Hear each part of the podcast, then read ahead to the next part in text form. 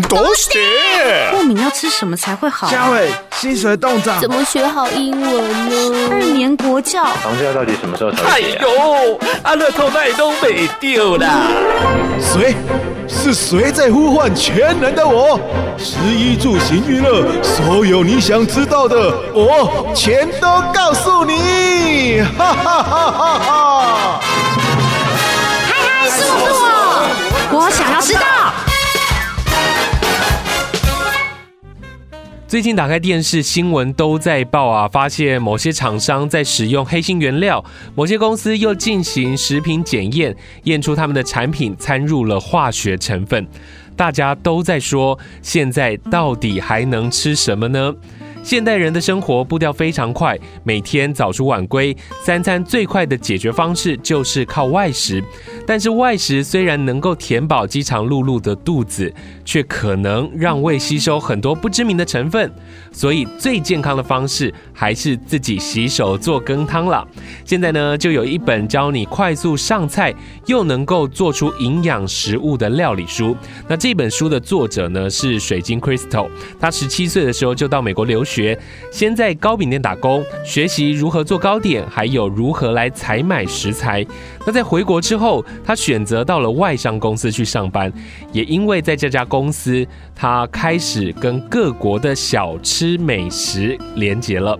到现在呢，他已经走过了四十多个国家，一千多个小镇城市。于是，他也爱上了各国的料理故事，还有美味配方。水晶以前其实是一个不爱做菜的人哦，因为平常下班就已经很疲累了，怎么还有精力来做菜呢？直到他发现家人因为饮食还有烹调习惯的不适当，开始出现了身体的病痛，所以水晶才发现健康真的不能等到老才维护。平常下厨除了严选食材，还有烹调的方式更加的重要。所以现在水晶选择使用压力锅来处理食材，只用压力锅就能够快速的为家人来做出七十道低油低盐的料理。今天我们就来听听料理职人水晶 Crystal 老师怎么说。嗨嗨，请你告诉我。今天我们在节目当中就邀请到了料理职人水晶 Crystal，要来跟大家聊聊怎么样快速上菜又可以做出营养的美味美食。来，欢迎水晶老师，你好。你好，呃，主持人好，然后各位听众大家好，我是水晶。是不是先跟我们来聊一聊？因为我知道，其实你从十七岁然后到美国去留学哦，那先在糕饼店打工，后来回来台湾的时候，你是。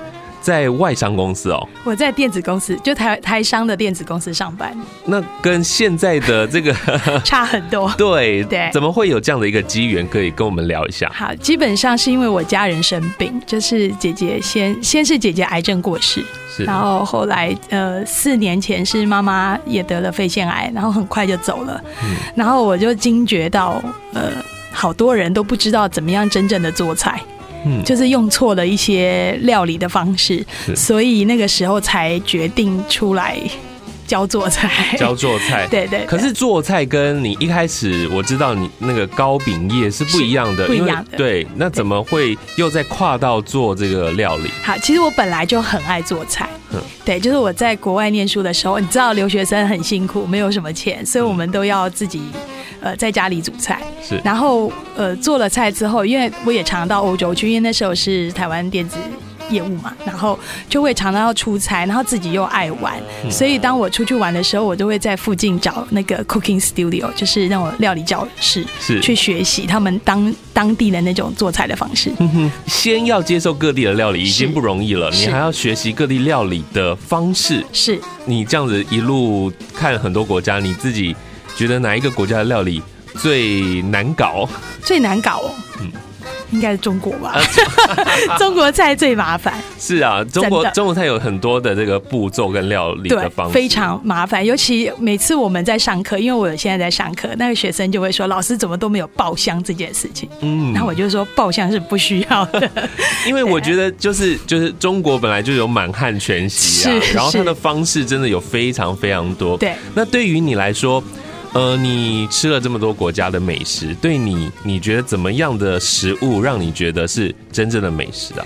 美食哈，我觉得每个人的定义不太一样。嗯、那我自己是觉得，只要这个厨师啊，他是充满爱心，然后他选择的是非常新鲜的食材，用最简方、最简单的方法把它呈现出来，嗯、那一道菜可以让你一吃，然后你可以口齿留香，就是吃到原食原味哦。是对，那个才叫做美食。对。嗯，因为我最近也开始用面包机来做面包，嗯嗯，然后我就会发现说，我要吃外面的草莓面包跟自己家里做的草莓面包，我怎么用原始的草莓面包吃不出草莓味？然后 我们常说的最天然，然后最真实的味道，好像现在的食物已经慢慢的忘记了。对对对。你会忘掉。对，对在呃，老师最近出了这本书，叫做《最佳营养快速上菜压力锅料理》哦，在里面就告诉我们要怎么快速的上菜，而且要保留它原来的营养。对，其实很多呃，像蔬菜啊，或者是肉类，你煮越久，它其实有一些甜味会跑掉了。嗯，那很多都是融入在汤里面。那如果你是跟着汤喝，那也还好。嗯，可是你会发现那个肉柴掉了，或是菜哎，怎么绿色的菜变成黄色，或是烂掉，那你就不会想吃。嗯，那如果用压力锅，因为它时间很短，所以其实你在越短的时间把菜煮熟。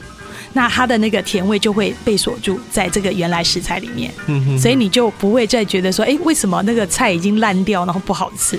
可是压力锅它等于就是你所有东西都要在第一个步骤全部就放进去。对对对对。刚刚我们说到了，我们要挑那个一开始的食材，是对这个食材的选择上，嗯，要怎么挑比较新鲜，然后比较是原始的感觉。Okay. 嗨嗨，我该怎么做？基本上我比较呃。我比较没有常去超级市场买菜，对，我都是每天早上，因为我的呃生活是很正常，我就五点去跑完步之后，六点就会去上菜市场，嗯，然后我就会开始跟菜贩聊天，问问他的菜从哪来的，然后呃就开始选那个菜，然后去肉类也去那个肉铺也是，因为现在像鸡肉是不可以现宰的嘛，对，那你就要去看看他这个他这个现宰他已经拿过来的鸡肉到底是不是真的。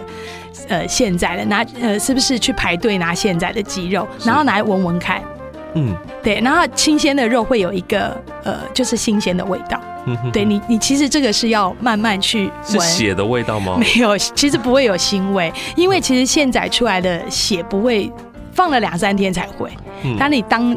当现在就是今天早上新鲜的，是不会有这种血腥味。这真的就是超级市场没办法做到，因为它都这样封起来，然后真空的这样子。是是。所以真的到这个传统市场去挑菜，然后去买这些肉是比较新鲜的。对我，我觉得有时候真的跟那个你讲你你说到跟菜贩好一点的话，他就会告诉你哦。这个不要买，会会会会会。我们我们放了几天了，我送你好了。他都会留下来，就是比如比较新鲜的，你说老师今天这一这一摊是新鲜的。那其实你看也知道，因为你已经每天都在买，所以你摸跟你看，然后有时候我会拿起来闻一闻。嗯，对，新鲜就是就就是有一点不一样，有一点不一样这样。这个真的也是要慢慢的累积，你要去做这件事情，你才会知道。是，呃，我们既然要用压力锅来做菜，然后有了这个新鲜的食材之后。很多人的疑虑就是，它其实快速，但是你会觉得它好像就局限在某些的菜色。要用压力锅怎么做三餐呢？哦，好，基基本上三餐，我我比较建议就是用呃每天都吃新鲜的，就是现煮。嗯、那压力锅的好处就是，其实你二十分钟，你就可能可以有三道菜。哎、嗯，又或者是十分钟，你就可以有一个很好吃的炖饭。是对，就这样，就这么简单，所以你不需要说哦，我早上出门的时候把它做好，然后晚上回来还是吃到冷掉的。我不教不建议，我都是回来的时候，你可以很大块哦。比如说我们现在要吃的是，呃，炖马铃薯炖肉，它的时间只要十五分钟就做好了。嗯，那你切先前的动作，以前我们都要切很细很细。对。可是压力锅因为温度很高，所以它其实在里面一百一十七度在煮的时候，你可以切的非常的豪迈。嗯，也就是随便切。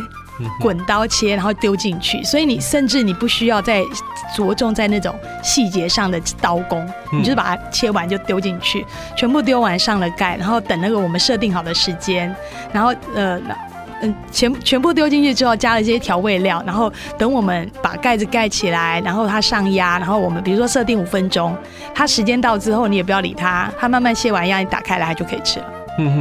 对，那这个时候你来干嘛呢？你可以去做个甜点，比如说把面粉放在面包机里面之类的。对对对对对。对，压力锅除了保留这个原味之外，它其实。还有一个很大的效益，就是它缩短了很多料理的时间，是非常非常快。如果我们一般在做两三道菜的时候，我可以同时用放在压力锅里面吗？对对对，可以的。压呃压力锅最多可以做到三道菜，而且它不会串味。串味的意思就是，我可能下面煮的是绿豆汤，嗯、那我中间可能煮的是白饭，那我上面因为我可能吃素，假设我是吃素的，那我上面可能要烫青菜或是什么呃菇菇类之类的，那你可以做三层，那绿豆汤绝对不会串到这个菇的味道。哦，真的、啊。对，而且这样子可能前后十分钟，它就已经可以打开来，同时有一个饭，有一个菇，然后还有一个甜点。所以，可是这一个部分就是，其实，在老师的书里面就可以去寻找，就是说它比较共同的时间，又是时间要差不多，嗯，对，要不然你会煮太久。对对对，这个这个已经烂了，然后那个对对。那如果是依照现在就是即将快冬天了，然后我们如果现在我想要做个三菜一汤，然后我。可以怎么做呢？好，如果呃，基本上冬天像一般我们在做煲汤，假设你家里比较多人，就比较不建议用三菜，因为有时候汤你一鸡汤，呃，一回家就觉得哦好温暖，然后就会拼命喝。对，所以鸡汤的话，因为上压才五分钟，它的鸡汤味道就出来了，嗯、所以就建议就是煮汤就煮汤，因为是冬天嘛哈，嗯嗯或是什么姜母鸭啊，就就姜母鸭这样子，或猪脚。什么花生猪脚啊，红烧猪脚之类的。嗯、那可是如果说家里就是两个大人，两个小孩回家想要有一顿，就是要有两个菜，对，比较丰盛一点。对，就是两个菜一个鱼，然后还有一个呃类似排骨汤之类的。嗯、那鱼呢，如果是像鲑鱼之类，大概上牙三分钟就到就可以了。嗯哼哼好，三分钟它就已经熟了。所以你最下面那个一定是放水的，因为压力锅一定要有水。是，如果它没有水，它很容易就。干掉，然后你就你会很害怕这样，所以下面我们都会建议煮汤。然后我们有它的那个压力锅本身就有附送那个蒸盘，嗯、所以你第二盘可能可以放鱼。嗯，对，那最上面你就可以放个菜，就是呃类似像红萝卜啊，或者马铃薯之类的哦，嗯、然后或者是什么地瓜啊。好，所以真的那个鱼的味道不会串到菜上面啊？完全不会，因为其实我们在煮。弄鱼的时候是，其实三层楼的人都闻得到鱼的味道。对，但因为你选的主主要哈，最重要还是在食材上。嗯，对，你如果选到一个腥味的鱼，那当然没办法。可是像一般这种呃鲑鱼啊，或是白带鱼之类的，他们是比较不会不会蒸的鱼这样。对，清蒸的鱼，所以下面汤，然后中间鱼，然后上面还有一个青菜。对，这样子做完。哦，真的是也是都都有营养了，是是，你就今天所要的营养都有了，嗯、哼哼。对，就不要在外面吃了。所以在压力锅处理这个青菜的部分，它也不会有过烂或者是容易黄掉的一个。好，如果是绿色青菜，当然会，嗯、所以我们会建议用压力锅煮，是绿色青菜比较少，只有几几个菜可以煮，比如说像豆豆类，嗯、因为豆豆类有一个呃营养素，如果你没有把它煮烂。蒸发掉，它容易会在我们身上造造成一些负担。是，所以只有像四季豆啊这种，你就要煮的很烂。嗯、那一般像花椰菜啊或者菠菜就不建议这样做，嗯、就是它其实穿烫一下就熟了，嗯、根本就不需要。对，也不用，本来就很轻松。对对，所以我们就说，如果你在做三道三层料理的时候，因为我们瓦斯炉一定有两口嘛，一般对，那就一一口就做这个三道菜，那另外一口呢就是来烫一下青菜。嗯哼哼，对，你就可以同时做很多事情。因为这样算起来，真的是在一个小时里面就可以做四五道菜，可以啊，包换汤这样子，就是你把这个食材都放放进去，然后这边再来烫个青菜，是，是就很健康了。是，就是刚刚我一开始也前头说到了，就是因为黑心商品，除了这些东西，还要考虑就是最基本的就是油类。对对对，现在我们。因为在这个压力锅里面，它还是要放油嘛，是一点点就好了。对，可是这个油就会影响到呃后面的味道了。那现在在选择这个油品的部分，老师是怎么建议我们的？好，我我基本上选油，我会呃，因为我们还是华人嘛，所以我们喜欢炒菜，嗯、所以我们还是选择可以炒菜的油。嗯、那尽量不要买那种精致过的油，因为精致过它是被高温压出来的。嗯，那它基本上已经不知道你里面。已经产生了什么变化的结构，所以我都会比较建议用能压出渣的油，比如说苦茶油啊，或者是像呃葡萄籽油啊，或是呃老师最喜欢的呃洛里油啊，酪梨油，对，这等等。可是这些这些油品是不是比较多都偏是国外进口的？苦茶油比较没有，嗯、那洛梨油是决定绝对是进口的。嗯、那呃，如果是葡萄籽油，对，大部分也是。是，对。所以今天老师真的非常客气，然后还特别带来一个这个洛梨油。是，因为其实我我我是第一次听到洛梨油啦。像刚刚老师提到葡萄籽油、洛梨油跟苦茶油。嗯这个三种的差别在使用上，应该口感都不一样。我用想的就觉得，那它三个味道是不一样的。所以我们是怎么样的口感，或者是喜欢吃什么样的口味的人，比较适合用什么样的油呢？好，呃，像苦茶苦茶油，因为它的味道就比较重一点，所以很多人如果不习惯刚开始炒菜，会觉得它有一个。有一个那个味道，他不喜欢。嗯，对，他喜欢的就很喜欢。嗯，对。那我小时候其实也蛮喜欢吃苦茶油的，可是因为现在苦茶油就是不太，就是你真的要精挑细选它的这个厂商的来源，就是它除了是品牌之外，它一定要有信誉。是，对，因为现在我们现在已经遇到很多品牌事情已经跌倒了，这样，所以如果是有信誉的会比较好。那基本上像呃，我会选择会说这三种，是因为他们的油都是可以发烟点在两百三十五度以上。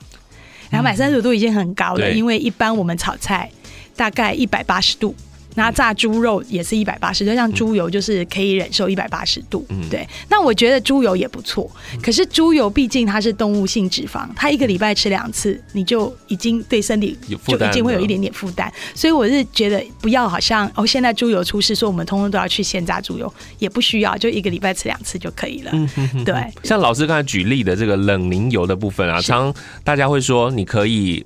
甚至不用用炒菜的，你用凉拌的，是不是会吃比较油啊？不会。好，我们人体油脂，呃，人体的身上其实是需要油脂的。对，如果有一些，其实呃，台湾女生啊，我我觉得很好玩，是我出国去回来，我每次回到台湾，我都觉得我是个大胖子，因为台湾女生都很瘦，然后台湾女生吃饭的时候都要过油。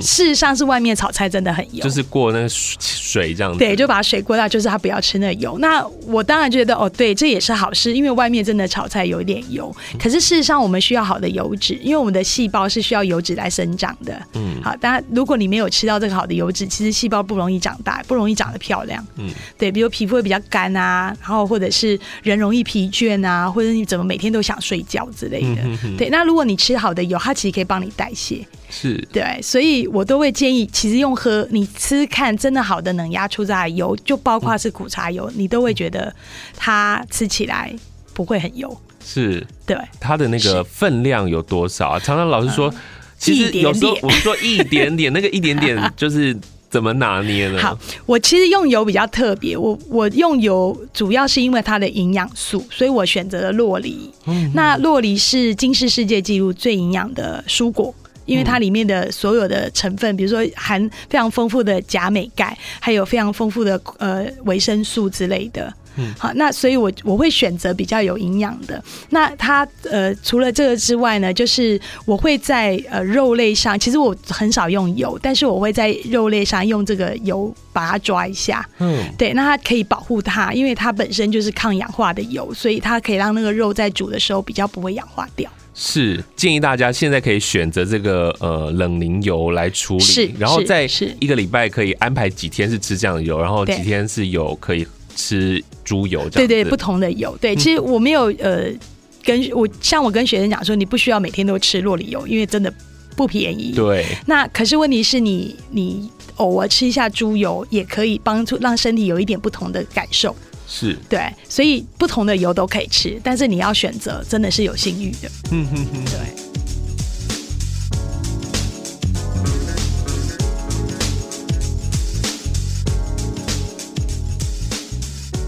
说完了这个食材啊，之后我们来了解就是。锅的部分，其实锅也会影响到我们的料理嘛。对对对对，个人我喜欢不锈钢锅，那我也会选择一样，就是有信誉的，不是只有品牌，就是要有信誉的。也就是如果你把锅子打开，第一个锅子重不重？因为我发现大家在选锅就说啊，这锅好重哦，我不要。可是其实锅重表示它的。它比较真材实料，嗯嗯，对。那我们我常常也会去市场逛一逛，那我就会看到有一些比较轻型的不锈钢锅，那它已经有一点变形。其实你注意看，它会变形，而且你在烧的时候，它都会开始变形，那这样会有风险，所以都尽量不要买特便宜，不是说便宜没好货啦，可是现在真的是一分钱一分货。对对，那我们在选不锈钢的时候，当然我们就要看屁股，屁股一般都会注明它是三零四或是三一六，也就是什么一八一零啊，或是一八零八。那你怎么去分辨三零四或是三一六？美国的美规的都会用三零四或三字头这种数字来表示。是。那欧规的话就会用什么？它的含量一八一零啊，一八零八来。嗯哼，来表示这样，所以我们要买的是三零四以上，对，三零四以上，对，数字的代表性是好，它的硬度呢还是？呃没有呃一八一零的这两个成分呢，它不锈钢，我们不是其实常会拿那个铁铲子刮刮的，对，那它就会有破损，嗯，那破损的时候呢，其实它会自己产生一个薄膜回来，哦，对，就是你的这个呃含量很足的话，它是会。哦，我想起来了，一八是铬，那一零是镍，好，那它就会自己产生这个薄膜回来。对，那薄膜回来之后，你就不用担心，因为你刮痕会有漏，就比如说细菌会卡脏啊，然后或是这个漏这个里面的像镍或是铬这种金属。重金属出来。是。对，所以我本身是比较喜欢不锈钢，可是不锈钢很麻烦，因为假设用压力锅当然没有这种问题，是，可是我们总会用用到平煎锅，就是要煎肉，那它要热锅，那有一些有一些人就是很急，因为我是不爱用油，所以我一定会热锅，那有一些人就说啊，怎么热那么久都还没有好，我就随便放上去了这样，所以他们就觉得哈，老师这个会粘锅，比如说鱼也会粘锅，皮会掉掉在上面啊，然后又丑，对，所以他们就想。要用这种涂层锅，那涂层锅也不是不好，可是涂层锅要小心使用，就是你在煎时，就是那个铲子不可以用铁的，嗯，不可以用这种不锈钢的啊或铁的，因为它容易刮伤。嗯、那刮伤的话，它的涂料就会露出来，那我们就会有这种重金属残留的风险。嗯哼哼哼，对，所以其实涂料不是不好，嗯，对，就是只是在使用上要很小心。嗯，就是你用什么样的锅，然后铲子其实也是很重要，还有洗也真的很重要。啊，洗也很重要。就有一些人他很喜欢拿那个刷子刷，对对，就是他觉得上面就是拼命刷，对，不可以。如果是涂料涂料锅，就要用这个菜瓜布轻轻的刷。嗯哼，对。那如果你用好的油，你可以试试看。你假设去呃超级市场随便买一瓶油。然后跟你真的用冷压初榨的油，你去洗的时候，这冷压初榨的油只要加热加热水，你会发现那个油就慢慢起来了。所以一点点清洁剂就可以把它洗得很干净。那如果是用那个普通去买的这种精致过的油的话，它加热之后它很容易就卡在这个锅子上，所以你就要刷很久。是，所以你可以想象它可以粘在我们身上粘多久。哇，好恐怖啊！对，那刚刚老师说到这个，呃，就是压力锅。我知道压力锅其实大部分都是不锈钢的，是，但是绝绝对是绝对是是不是？所以那他在挑选这个锅的时候，他有没有一些眉角？因为真的压力锅的那个价差还是有很大的，然后我们不知道应该要买哪一种。有时候第一是它。安不安全是是很重要的，然后再来他做的东西到底好不好吃？是 好，我想做的东西好不好吃，就是你自己加的调味料。是，因为压力锅它本身是用水汽煮，所以它其实味道比较淡，但是它可以把甜味煮出来。嗯，所以这个是看个人口味。是，但是如果你选锅子，当然就很重要，因为其实你选一个好的压力锅，它时间短。然后你也不会在煮的时候害怕它会不会爆炸，因为我在推压力锅这一本书的时候，只要有读者，他的第一个问题就是老师，那个压力锅会爆炸，因为我们小时候看那个电影啊，什么什么什么电影，然后会有那个有爆炸的那个印象。其实我们我们的小时候了，就是真的就是有印象，是真的有因为压力锅。不好而造成了危险，这样是是是真的，因为我朋友家也是这样。嗯，对，然后就是第一个是因为他没有调整好，因为旧的时候总是技术上的问题，他没调整好，里面只要有压力，你看压力多大，它就爆炸了。嗯，所以你选一个好的，就是你去看去呃柜台，就是百货公司看的时候，小姐会做示范。是第一个，你先看他的讲解。他应该要比你还要专业，就是甚至比我还要专业。他还会讲解说它的材质，然后它是用什么原理，里面是什么样的温度。好，第二个呢，你要细细的听，不要他讲完你就走，你要看他操作。他比如说他就算水煮蛋，或是他呃煮个鱼或者煮个肉给你看，你都要去看看他说他的那个上压的感觉，还有那个声音，因为有一些会有那个声音出来，有人会怕。那有一些是不会有声音，所以你可以在这样的时候选择。对，那有些人可能说我就是喜欢有声音啊，对，就至少知道他在煮，对，他在冒气的时候。可是其实。是很，你听到声音你会很害怕。嗯，对了，对，所以我现在选择的是比较没有，就是完全不会有声音。如果你操作好的话，嗯、对。那第三个当然就是百货，在百货公司当然很多专柜，他们都算是有信誉，所以你要知道他是他的呃信，他的信誉好不好啊？还有他的生产国，就你喜不喜欢这个生产国生产？比如说他是德国做的啊，或是他是美国做的啊，意大利，甚至中国。也不是不好，只是就是看你喜欢，或是当然最重要还是你的经济能力，因为毕竟锅子真的不便宜。对，就是它还是有差别的，在盖子的这个设计。或者它的形状有没有比较要求的地方？好，我比较建议的是说，呃，要有一个安全锁，因为其实小朋友很多家庭都有小朋友，那他看你在煮，他其实就会很好奇。我就是那个好奇宝宝，嗯、那我就会去看说，哎、欸，妈妈你煮什么？打开来看之类。嗯、那如果呢，这个压力盖它有一个安全设计，也就是里面还有压力，它是打不开的。嗯，那这样子你对这个小孩的安全性你就不用担心。嗯，对，因为至少他降完。里面要有压力完全卸完之后，它打开它才不会被爆炸嘛。是对，所以这个部分要我特别的留心。对，对，我我觉得这个大家应该也特别的关心哦。就是所以挑一个很好的压力锅，然后挑很呃新鲜的食材，然后就可以很轻松的快速上菜了。呃，这一次推出了这个最佳营养快速上菜压力锅的料理这本书啊，是老师其实在里面我看了，真的。